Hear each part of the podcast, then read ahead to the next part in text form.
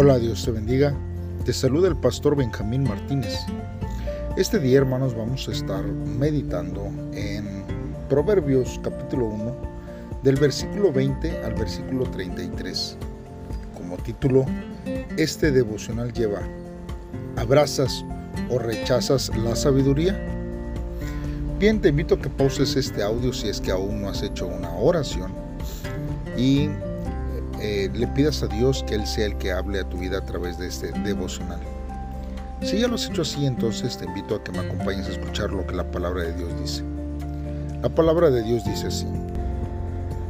La sabiduría clama en las calles, alza su voz en las plazas, clama en los principales lugares de reunión, en las entradas de las puertas de la ciudad, dice sus razones. ¿Hasta cuándo, oh simples, amaréis la simpleza? Y los burladores desearán el burlar, y los insensatos aborrecerán la ciencia. Volveos a mi reprensión. He aquí yo derramaré mi espíritu sobre vosotros, y os haré saber mis palabras. Por cuanto llamé y no quisisteis oír, extendí mi mano y no hubo quien atendiese, sino que desechasteis todo consejo mío, y mi reprensión no quisisteis. También yo me reiré en vuestra calamidad y me burlaré cuando os viniere lo que teméis. Cuando viniere como una destrucción lo que teméis, y vuestra calamidad llegare como un torbellino, cuando sobre vosotros viniere tribulación y angustia. Entonces me llamarán y no responderé. Me buscarán de mañana y no me hallarán, por cuanto aborrecieron la sabiduría y no escogieron el temor de Jehová, ni quisieron mi consejo, y menospreciaron toda reprensión mía, comerán del fruto de su camino y serán hastiados de sus propios consejos. Porque el desvío de los ignorantes los matará y la prosperidad de los necios los echará a perder. Mas el que me oyere habitará confiadamente y vivirá tranquilo sin temor del mal. Muy bien hermanos, pues vamos a estar meditando en estos versos de la palabra de Dios. Bien hermanos, mire, la ilustración de la sabiduría clamando en las calles se puede considerar como una personificación, una figura literaria para hacer que la sabiduría cobre vida para nosotros. La sabiduría no es un ser aislado, es la mente de Dios revelada. Al leer acerca del ministerio terrenal de Jesucristo, nosotros vemos la sabiduría en plena acción. A fin de poder comprender la forma en que podemos volvernos sabios, debemos escuchar a la sabiduría que nos llama e instruye en el libro de Proverbios. Nosotros vemos, hermanos, que eh, para leer el llamado de la sabiduría en el Nuevo Testamento tenemos que ir a dos este, citas. La primera está en segunda de Timoteo 1.7 que dice, porque no nos ha dado Dios espíritu de cobardía, sino de poder, de amor y de dominio propio. Y nosotros vemos que en San, San, Santiago, hermanos, es algo que nos habla y nos dice acerca de lo que nosotros tenemos que estar haciendo en este tiempo en el capítulo 1, verso 5, que dice, y si alguno de vosotros tiene falta de sabiduría, pídala a Dios, el cual da a todos abundantemente y sin reproche, y le será dado. Nosotros, hermanos, necesitamos entender, hermanos, que la sabiduría de Dios está ofrecida de parte de Dios hacia nuestra vida y el que la pide la va a obtener. Ahora, nosotros vemos que en el libro de Proverbios hay una palabra que se refiere a, simples. Y simples, hermanos, e insensatos eh, no son los que tienen deficiencias mentales, porque podríamos nosotros pensar que estos son las personas que está hablando Proverbios.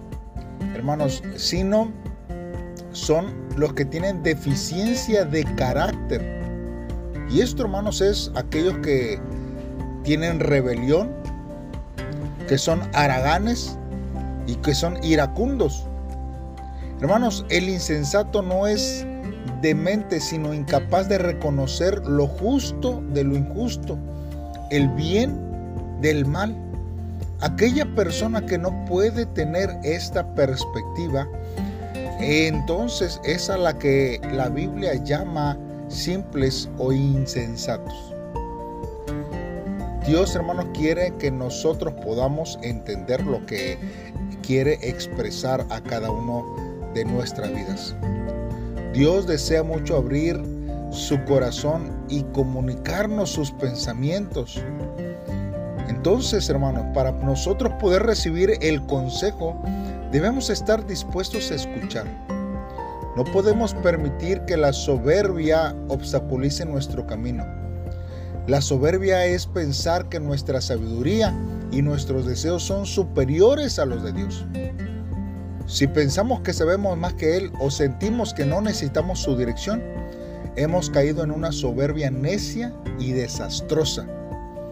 Por eso, hermanos, tenemos que ver, hermanos, que nuestra vida no tiene que comportarse neciamente, sino que nosotros tenemos que entrar dentro de los caminos y los pensamientos de Dios y eso nos llevará a vivir conforme a la obediencia de Dios. Ahora muchos proverbios, hermanos, señalan que el fruto de, su camino serán las consecuencias que la gente experimentará en esta vida. Entonces, ante la disyuntiva de elegir la sabiduría de Dios o persistir en, la independencia rebelde, muchos deciden seguir solos los problemas que tales personas se crean terminarán destruyéndolos. Por eso, hermanos, no pase por alto el consejo de Dios, aun que éste pudiera ser doloroso o incómodo o desagradable para el presente. Hermanos, Dios guardará nuestra vida del mayor dolor en el futuro cuando nosotros nos eh, sometemos a la voluntad de Dios.